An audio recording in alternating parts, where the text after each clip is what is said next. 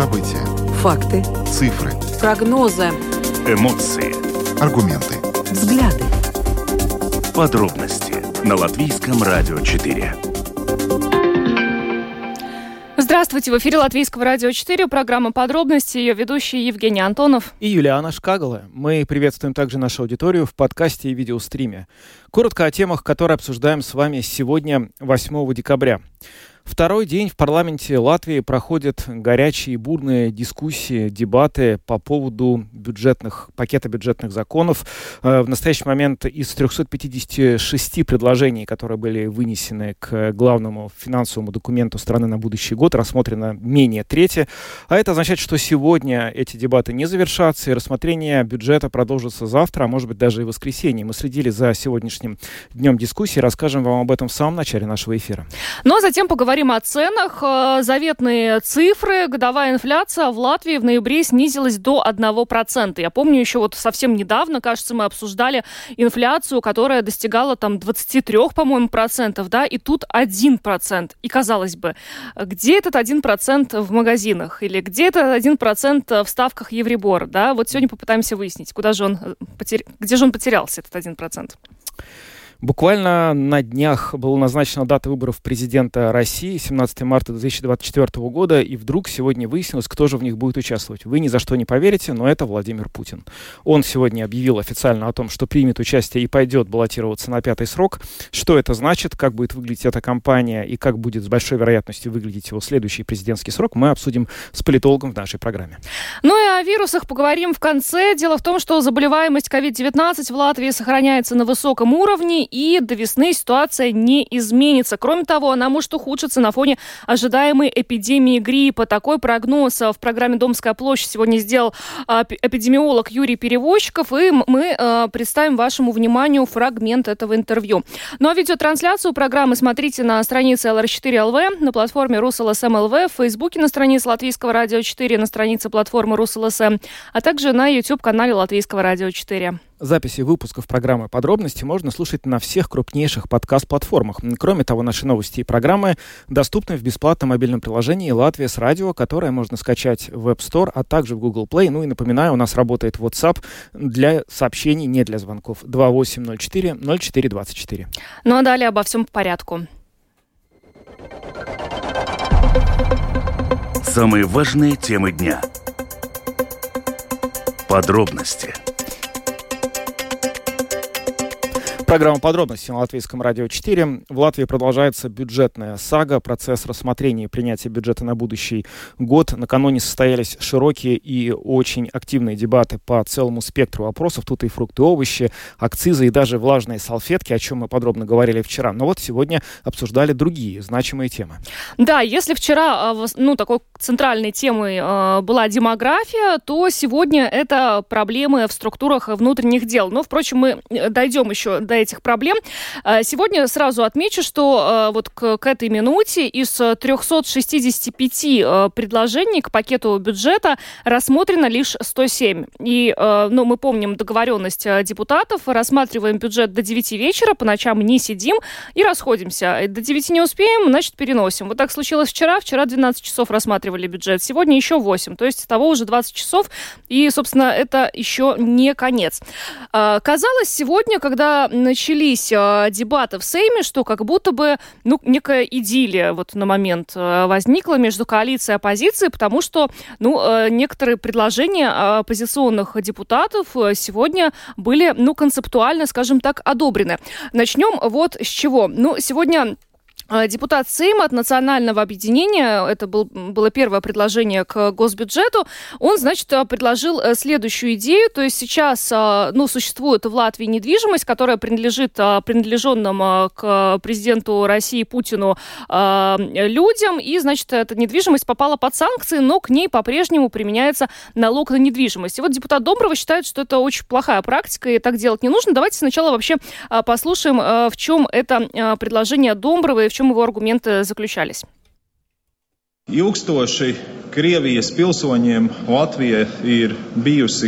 Долгое время для граждан России Латвия была продолжением русского мира, и поэтому многие приближенные к Путину в свое время приобрели в Латвии недвижимость. И, конечно, после 24 февраля это имущество попало под санкции и сделана особая отметка в земельной книге, которая запрещает это имущество продавать, сдавать в аренду. Исключение только на право наследования. Мы не предлагаем конфисковать. Но речь идет о том, что, например, Юрмальское самоуправление дает хорошие скидки владельцам недвижимости на своей административной территории. На имущество попавших под санкции людей распространяются скидки. Этим предложением мы выступаем за то, чтобы не было этих послаблений. Скажу откровенно, я не вижу причин, чтобы не поддержать это предложение. У него позитивное влияние на бюджет. Я бы не хотел сегодня видеть, как Единство и Союз зеленых и крестьян голосуют вместе с фракцией стабильности против этих предложений и за интересы граждан России. pret šiem priekšlikumiem par.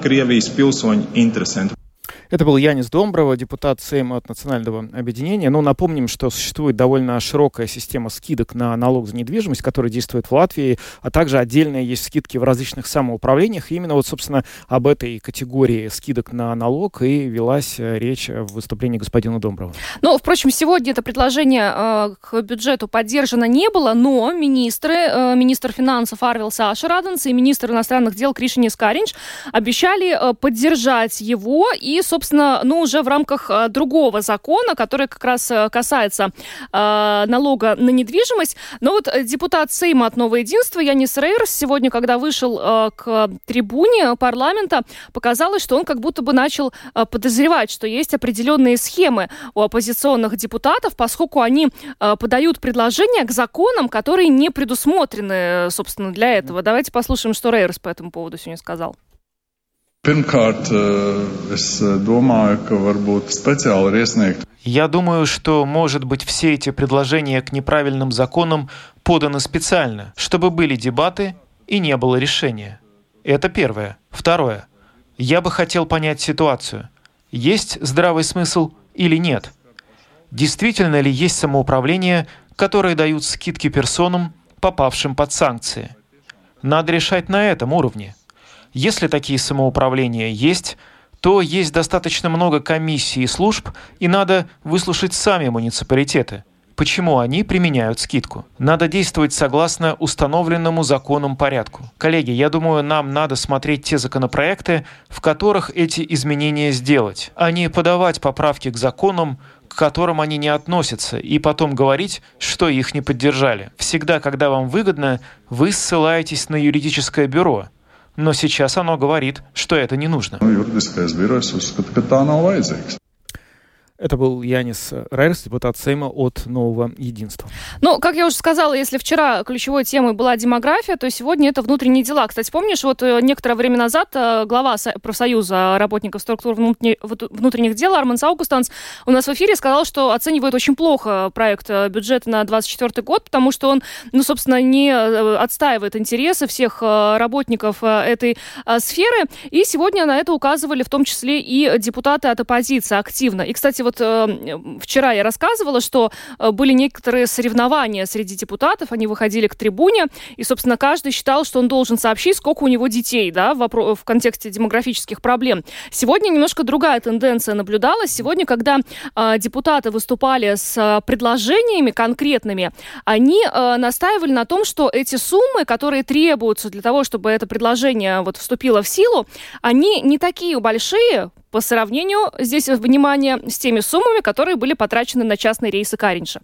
Сегодня это сравнение звучало просто энное количество раз на заседании. Ну да, как же забыть про такую важную э, деталь э, политической жизни страны. Да, интересно, что на самом деле довольно большая часть тех оппозиционных депутатов, которые сегодня это упоминали, были, в общем, в совсем недавнем прошлом, э, входили в правящую коалицию. Да-да. И, в общем, честно говоря, ну просто были непосредственно вот в двух шагах от того самого Каринша, который совершал вот эти самые рейсы. Ну, в общем, э, да, очень много было предложений, которые касались именно э, работников э, структур внутренних дел. И давайте послушаем, что вообще о текущем положении дел в этой сфере говорил сегодня депутат Сейма от объединенного списка Эдвард Смилтонс. Un ko mēs redzam, ja mēs saucam šo par drošības un ilgtspējas budžetu? Что мы видим, если называем это бюджетом безопасности и долгосрочности? Министерству внутренних дел в 2024 году выделено 1,5% от ВВП, в следующем 2025 году 1,17%, в 2006 году 1,1%. Какую тенденцию мы показываем? Это вообще приоритет? Можно ли это назвать бюджетом безопасности? Кажется, коллеги, что среди партий коалиции есть какая-то иерархия. Большая часть бюджета уходит Министерством единства, а другим по остаточному принципу, в том числе и МВД.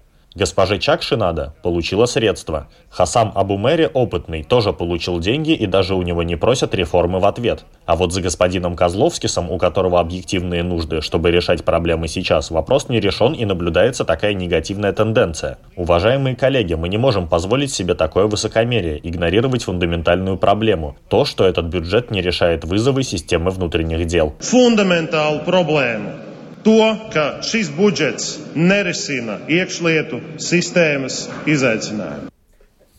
Эдвард Смилтонс, депутат от Объединенного списка, напоминает э, и очередной раз акцентирует внимание на том, что в системе внутренней безопасности, конкретно в структуре МВД, очень много проблем с финансированием, ну и вообще бюджетных проблем, которые давно не решаются.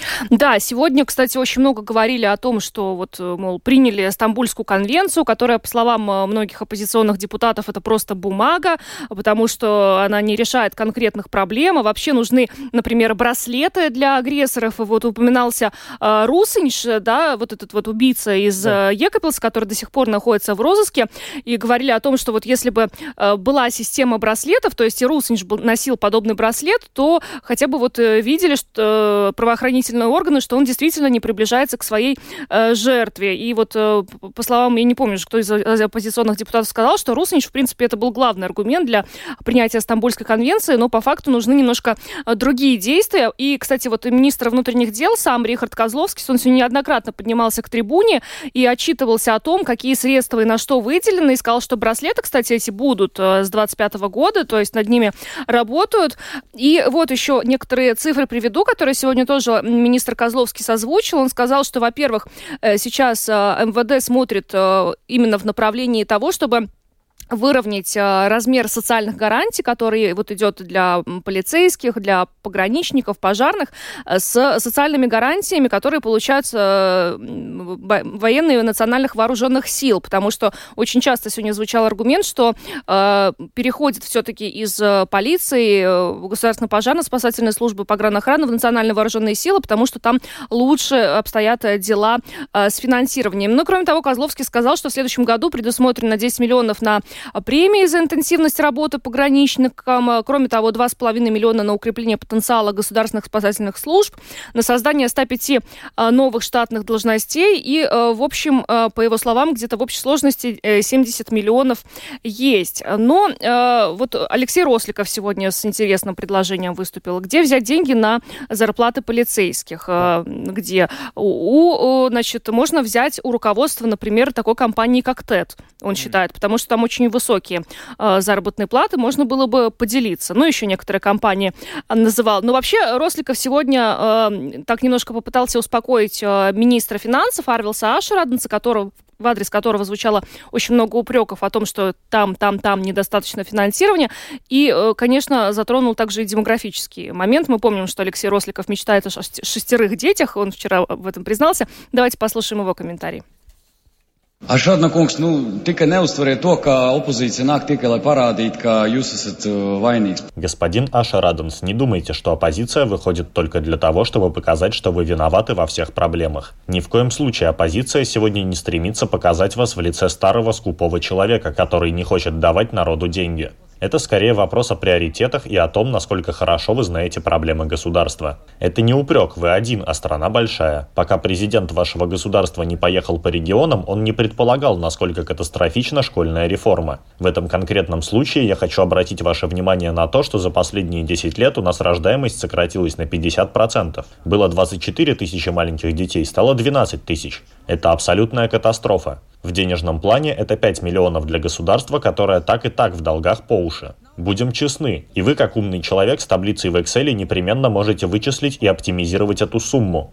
5 миллионов – это ничто. По крайней мере, попытка вернуться обратно туда, где у нас была надежда, расцвет, и мы думали, что будем развиваться только вперед. Это очень важно. Un tur, kur mēs domājam, ka mēs attīstīsimies tikai uz.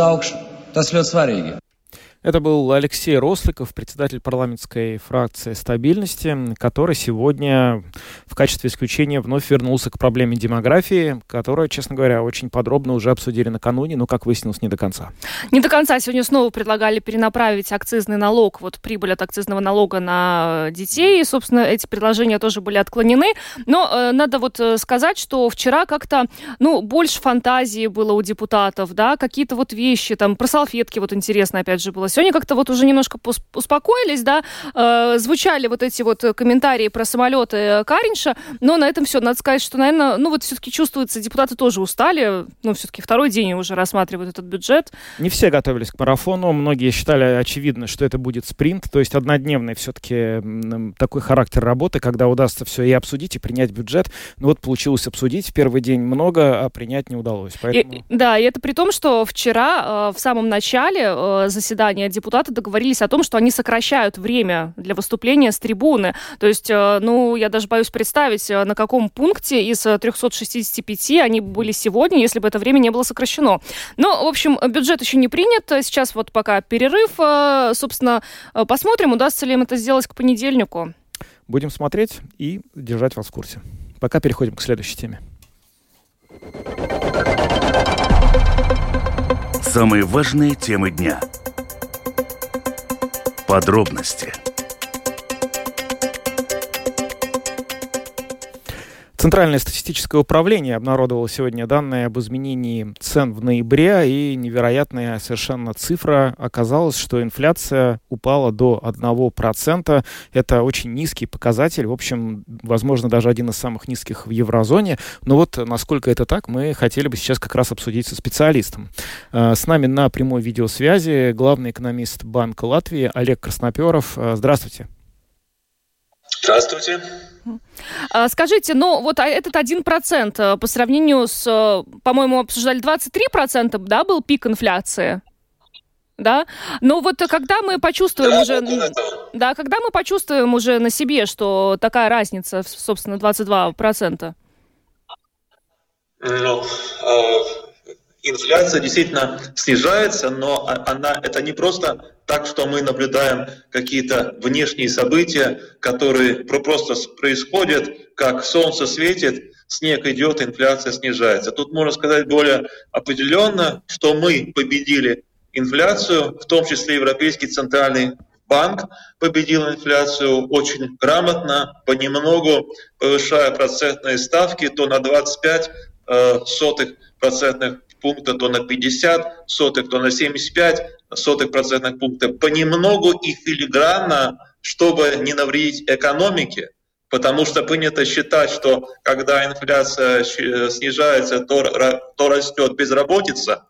А в этот раз удалось снизить инфляцию, сохранив очень низкий уровень безработицы. Еще э, в начале этого года инфляция в Латвии превышала 20% в год. Уже тогда, в начале 2023 года Банк Латвии прогнозировал, и я лично говорил, что к концу этого года инфляция опустится ниже 3%.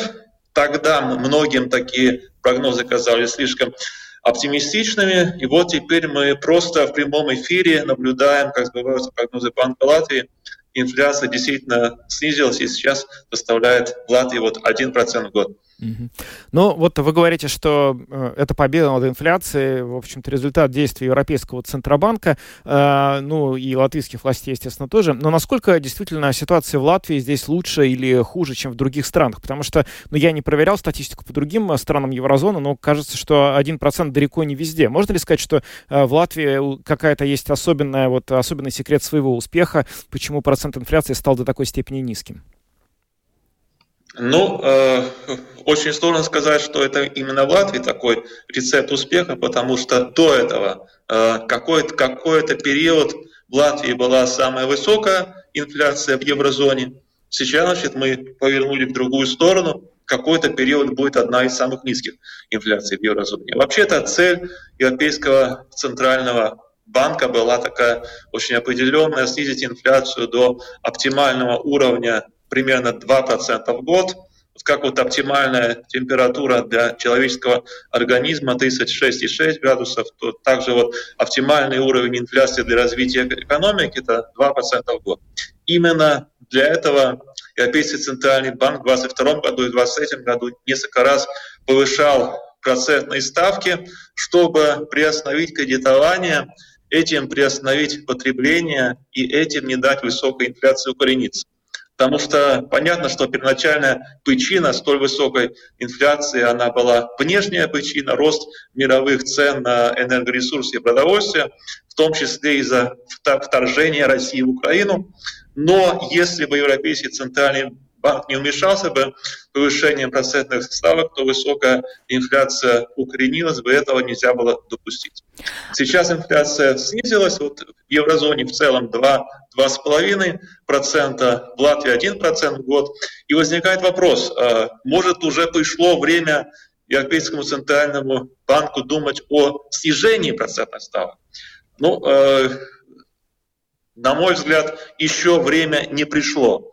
Э, инфляция сейчас так сильно снизилась, в том числе и потому, что снизились мировые цены на энергоресурсы и продовольствие. Например, э, на пшеницу сейчас мировые цены ниже, чем даже до вторжения России в Украину. И это один из факторов снижения инфляции еще, но еще активен внутренний компонент инфляции, который идет от экономической активности в стране, от роста зарплат. Это мы видим и в сегодняшних данных по инфляции. В сфере услуг цены продолжают расти. Образование, здравоохранение, культура и отдых, гостиница, гостиница, рестораны, парикмахерские. Там рост цен все еще ну, намного выше, чем 2% в год. Э, тут важно не просто снизить инфляцию, а еще важно, чтобы общество и предприятия не ожидали бы значительного роста инфляции в будущем. Пока что ожидаемый уровень инфляции в еврозоне все еще превышает 2%. Именно поэтому на э, заседании Совета Европейского центрального банка в конце октября вопрос о снижении процентных ставок вообще не поднимался. Э, еще даже не обсуждался, потому что слишком рано это еще обсуждать. Снижение процентных ставок пока не актуально. Но если инфляция останется на низком уровне длительное время, вместе с инфляцией снизится инфляционное ожидание, э, то тогда снижение процентных ставок рано или поздно станет возможным. Но сейчас пока э, определенно нельзя сказать, как, когда это произойдет. Но можно ли хотя бы рассчитывать на то, что Европейский Центробанк не будет повышать эти ставки? Э, тут нужно смотреть, вот как будет, э, как будет развиваться эта ситуация с инфляцией, э, с, с теми инфляционными ожиданиями, которые у общества, у предприятий будут. Да? Э, ну, еще вопрос, вот сколько еще будет снижаться инфляция в Латвии, вот такой очень заметный спад, 22% было, 1% только стал. Э, я думаю, что еще немного, немного, совсем немного инфляция может еще снизиться и стать меньше 1% в год, но потом уже в следующем году снова немного вырастет. И э, в 2024-2025 году мы ожидаем рост потребительских цен на уровне 2-2,5% в год. Mm-hmm. Значит, какие факторы будут способствовать инфляции? Основной фактор – это повышение заработной платы. Сейчас в Латвии, значит, очень низкий уровень безработицы, всего 6,5%. Предприниматели жалуются на дефицит рабочих рук, на то, что в стране много свободных рабочих мест, и предприниматели не могут найти работников. В этих условиях э, предприниматели зачастую перекупают работников у других компаний, предлагая более высокую зарплату, к тому же и растет и минимальная зарплата, и правительство целенаправленно будет повышать зарплату, допустим, в сфере образования. Да, и поэтому зарплаты растут в этом году на 12 процентов э, средний уровень зарплат, а в 2024-2025 году рост зарплат может составить где-то 8 процентов в год рост зарплат. С одной стороны, это хорошо, с другой стороны, рост зарплат означает повышение издержек производства, это повышает инфляцию. И есть и всегда могут быть и другие факторы, которые могут способствовать инфляции, потому что глобальная политическая ситуация остается напряженной, поэтому нельзя исключать сюрпризов со стороны мировых цен э, на энергоресурсы и продовольствие. В общем, сейчас э, ситуация такая, что инфляция снижается, можно сказать определенно, что инфляцию мы победили.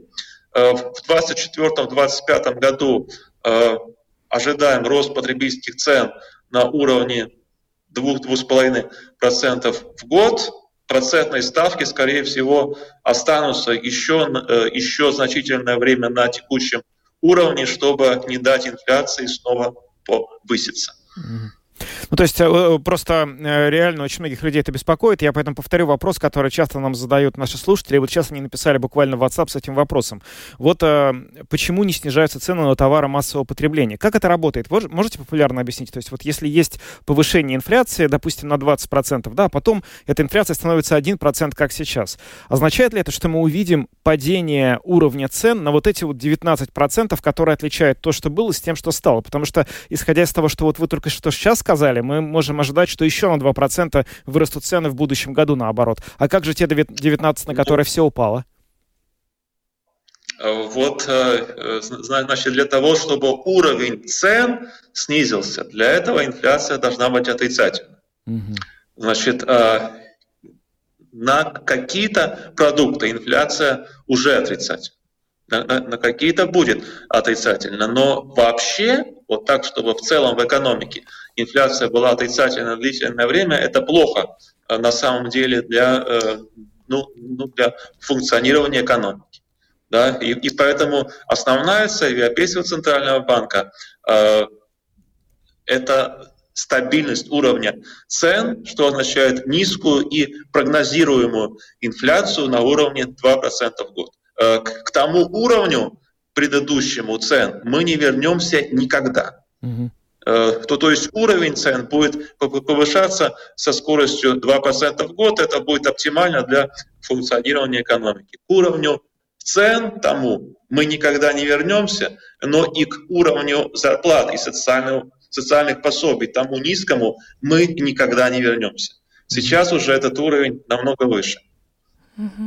Спасибо вам огромное за то, что вы нам все э, так Спасибо. разложили по полочкам. Олег Красноперов, главный экономист э, Банка Латвии, был с нами на прямой видеосвязи. Спасибо и хороших вам выходных. Всего доброго. Спасибо. До свидания. Ну вот к последнему, что господин Красноперов сказал, хочется добавить, что действительно на некоторые категории товаров цены снижаются по состоянию на ноябрь. Они снизились на молочные продукты на 3,5%, на кондитерские изделия на 2%, на макароны на 3, на 4%, шоколад 1,5%. В общем, э, и еще целый ряд э, наименований товаров, действительно на них э, цены снижаются. Ну и на целый ряд товаров цены продолжают расти. Да, это правда, но как бы никто не говорит, что, ну вот как э, господин Красноперов сказал в самом конце, тех цен, которые были до повышения инфляции, мы уже не увидим никогда, но просто теперь затормозился рост цен и начал начался рост зарплат людей, поэтому они, видимо, меньше будут чувствовать этот рост на своей потребительской корзине. Да, но вот с Евребором пока рано радоваться, да, потому что ставка Евребора может даже и вырастет, но пока точно не собирается снижаться, да? Ну, да, радоваться рано, но не будем пока радоваться. А когда она упадет, порадуемся, правильно? Да, идем дальше. Латвийское радио 4. Подробности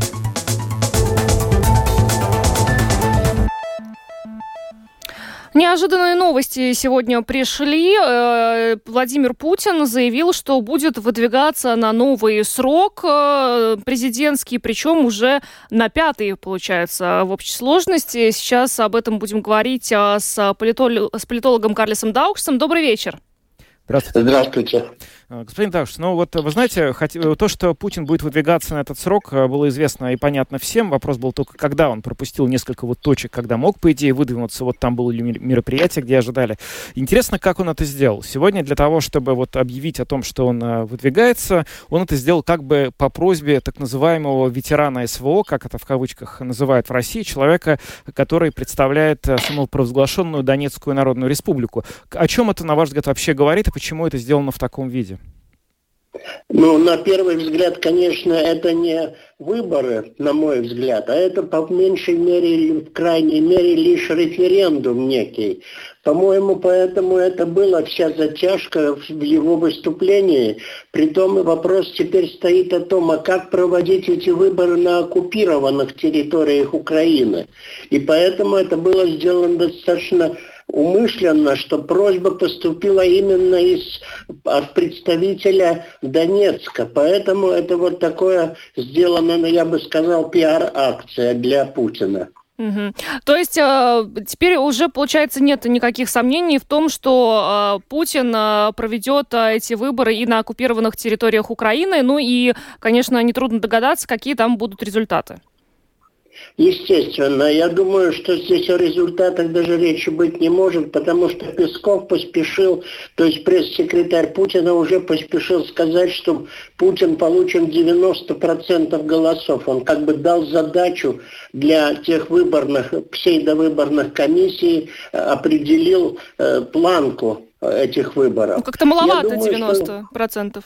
Нет? Ну, естественно, да, но знаете как, повышаешь планку, повышаешь задачу, а потом получаешь результат какой-то. Поэтому э, здесь такая, ну, игра, по-моему, идет. В то же самое время э, усиленно ищутся и спойлеры этих выборов, которые бы оттянули на себя какую-то часть недовольных, а это такие люди, как Надеждин, который уже объявил о себе, о себе как, о при, как о претенденте на пост президента. Это фактически последователь партии Собчак. Наши слушатели помнят эту партию, которая уже выступала.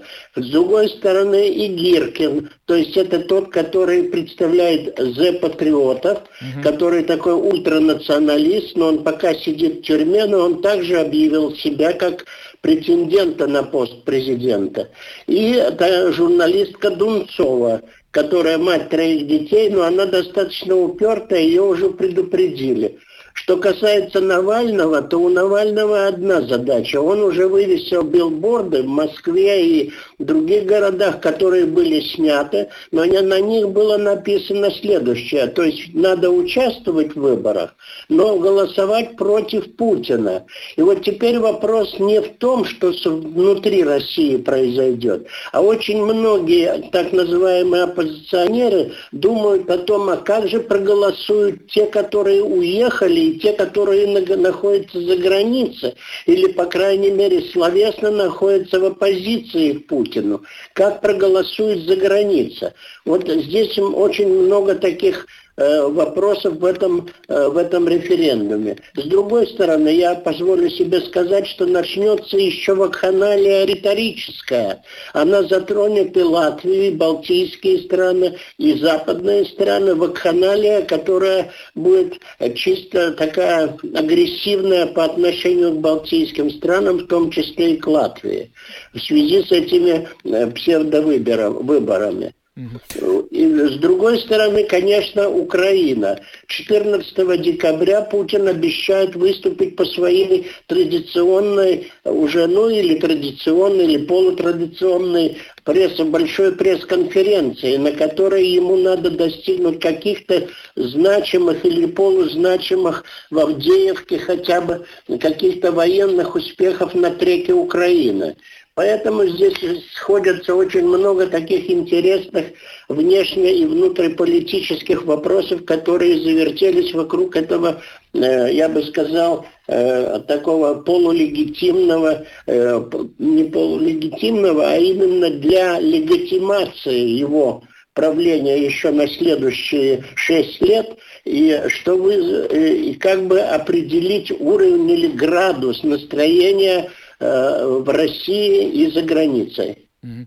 Вы знаете, вот вы сейчас вы упомянули э, вот процесс легитимизации, собственно, Путина, но он на самом деле ставит эти выборы, которые, как мы все понимаем, чем закончатся. Это, безусловно, гораздо более похоже на референдум, итог э, которого заранее предрешенно известен.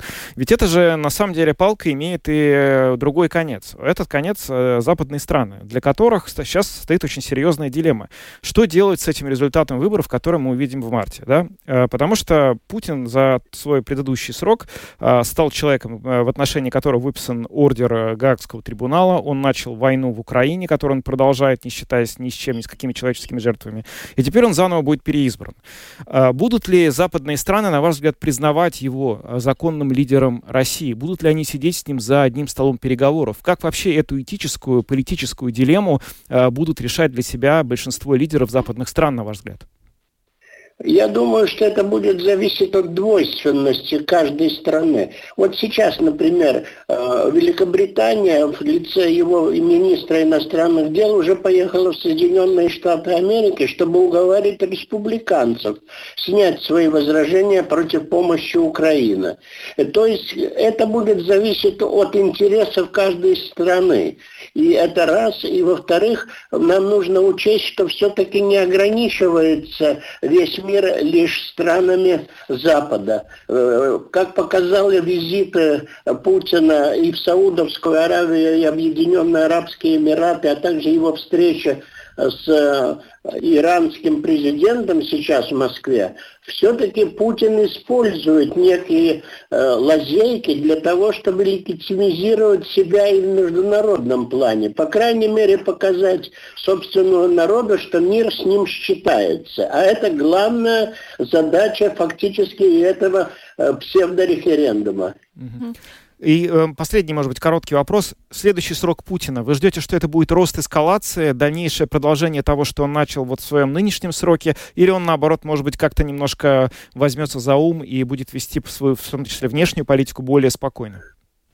Ну, насчет ума я не знаю, но вот то, что есть и добрый какой-то сигнал в этом, знаете, я вижу в том, что все-таки э, назначение даты выборов – значит еще одно, что до этого времени Путин не проведет всеобщую мобилизацию.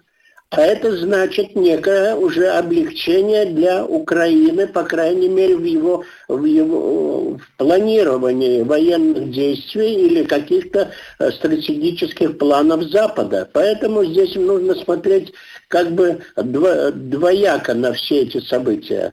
Я, я бы у вас все-таки еще хотела уточнить, вы упомянули вот э, вакханалию и страны Балтии. Что, э, какие проявления этой вакханалии могут быть? Мы вот слышали уже тут некоторые последние заявления Путина в адрес а, проживающих здесь россиян. Вот что-то подобное будет множиться или как вы это видите? Да, вы совершенно правы. Будет множиться именно нападки такого риторического характера, которые не понесут за собой каких-то реальных, возможно, действий, но они будут направлены на раскол общества, на усиление неуверенности внутри наших обществ и балтийских стран, и, скажем, Финляндии, и Швеции и так далее. То есть это какое-то риторическое нападение, которое будет нереальным, а в то же самое время чисто махать кулаком, угрожать и э, принять меры. Угу. Спасибо вам огромное э, за пояснение. Спасибо за интервью. Карлис Даукшц,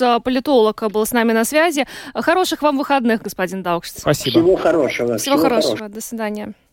Ну, такие вот новости будем... Ну, нельзя, опять же, сказать, что это было как-то внезапно. Как, вопрос был, когда, но он решил это сделать до своей этой пресс-конференции, которая вот э, намечена на 14 что ли, декабря, после которой тоже, наверное, много новых э, деталей услышим, возможно, и вот э, та самая вакханалия, о которой господин Дауш упомянул, тоже начнется уже в ближайшее время. Будем следить. Поговорим о COVID-19. Самые актуальные темы дня Подробности. А, COVID-19, к сожалению, никуда не ушел. И как а, сегодня в эфире ЛР4 сказал директор Департамента анализа риска и профилактики Центра профилактики и контроля заболеваний Юрий Перевозчиков, заболеваемость сохраняется на высоком уровне в нашей стране, к сожалению. И до весны, по его словам, ситуация не изменится. Кроме того, она может ухудшиться на фоне ожидаемой эпидемии гриппа.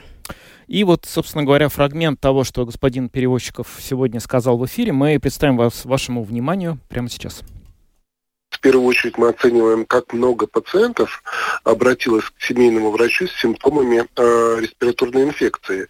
Э, в первую очередь это процент от всех заболевших. Если еще две или три недели назад это было примерно ну, 18%, это, скажем, каждый пятый пациент, то уже две недели сохраняется достаточно высокий процент, это 20, примерно, скажем так, 25 процентов.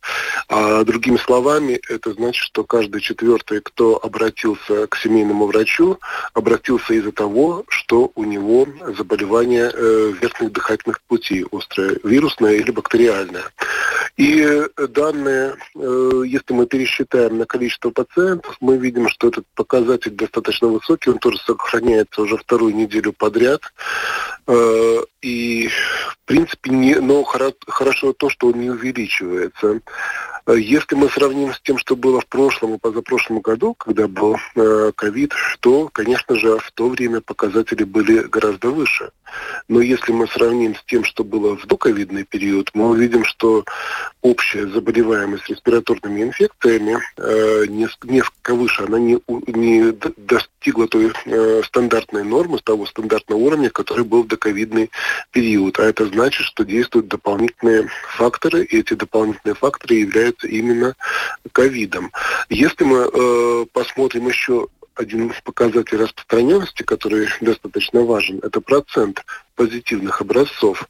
Мы сейчас не тестируем всех э, пациентов в стране, кто, э, как это было раньше, потому что все поменялось, и это уже не имеет значения ограничивать распространение, э, работая с каждым индивидуальным случаем. Но э, те, э, те заболевшие, которые тестируются, это репрезентативная часть населения, и она показывает, насколько велико распространение тех или других вирусов. Так вот, процент процент позитивных образцов, которых мы получаем при тестировании заболевших людей и в большей частью госпитализированных, мы видим, что он тоже сохраняется высокий на уровне выше 30%.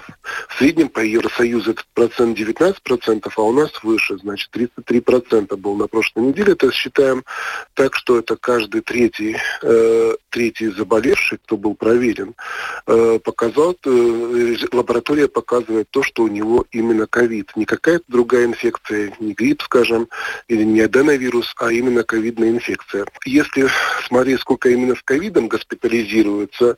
Здесь, к сожалению, этот показатель постепенно не так быстро, но растет. Он увеличивается каждую неделю. И, скажем, две недели последних сравнивая, мы видим, что это снова прирост на 12%. Ну, скажем, на 13%.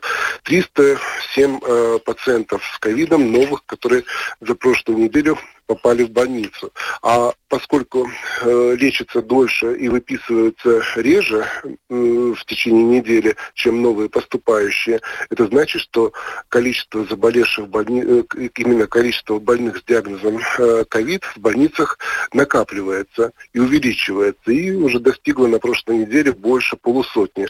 516 заболевших, э, у которых выявлен ковид. Но здесь следует отметить, что не все заболевшие, кто лечится лечится и кто лечится в больнице с диагнозом ковид, лечатся не все от, именно от ковида. Только половина, 243 человека, у которых основной диагноз, этот показатель тоже постепенно растет. Э, к сожалению, он не застыл, он не, не достиг, мы не достигли еще, скажем, плату э, и продолжается рост. А почему? Потому что э, факторы все сохраняются, мы э, много проводим времени в помещениях, э, защитных мер практически, ну, практически в обществе дистанцирования и маски не используются, поэтому э, нет оснований для скажем, для инфекции прекратить свое распространение. Э, мы также э, следим за другими инфекциями. И то, что было замечено последние две недели, респираторно-синцитиальный вирус распространяется тоже, стал распространяться в Латвии и, в общем-то, и в других странах, потому что эти данные мы получаем, посылаем в Всемирную организацию здравоохранения и Центр контроля и профилактики заболеваний, и получаем также данные о европейском регионе отовсюду. Ситуация в Латвии, в принципе, достаточно аналогична тому, что мы видим в других странах. Процент э, заболеваний гриппом не растет э, на сегодняшний момент э, в пределах 3% позитивные образцы.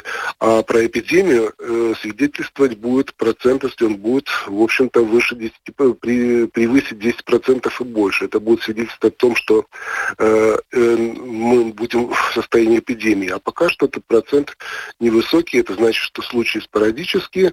Э, не исключено, эти больные также попадают в больницы. Но у нас есть еще время у групп риска э, получить прививку. Э, но следует здесь заметить, что э, при гриппе и при ковиде, в принципе, группы риска одинаковые, поэтому прививаться имеет смысл и против ковида, и против, э, против гриппа. Это был Юрий Перевозчиков, директор департамента анализа риска и профилактики инфекционных э, заболеваний СПКЦ. Ну, в общем, берегите себя, потому что вирусы, к сожалению, бушуют, а поэтому нужно ну, как-то соблюдать меры предосторожности. Да. Мы же на этом с вами прощаемся. Программу провели Евгений Антонов, Юлиана Шкагала, звукооператор Яна Дрейман и видеооператор Роман Жуков. Хороших вам выходных. До свидания.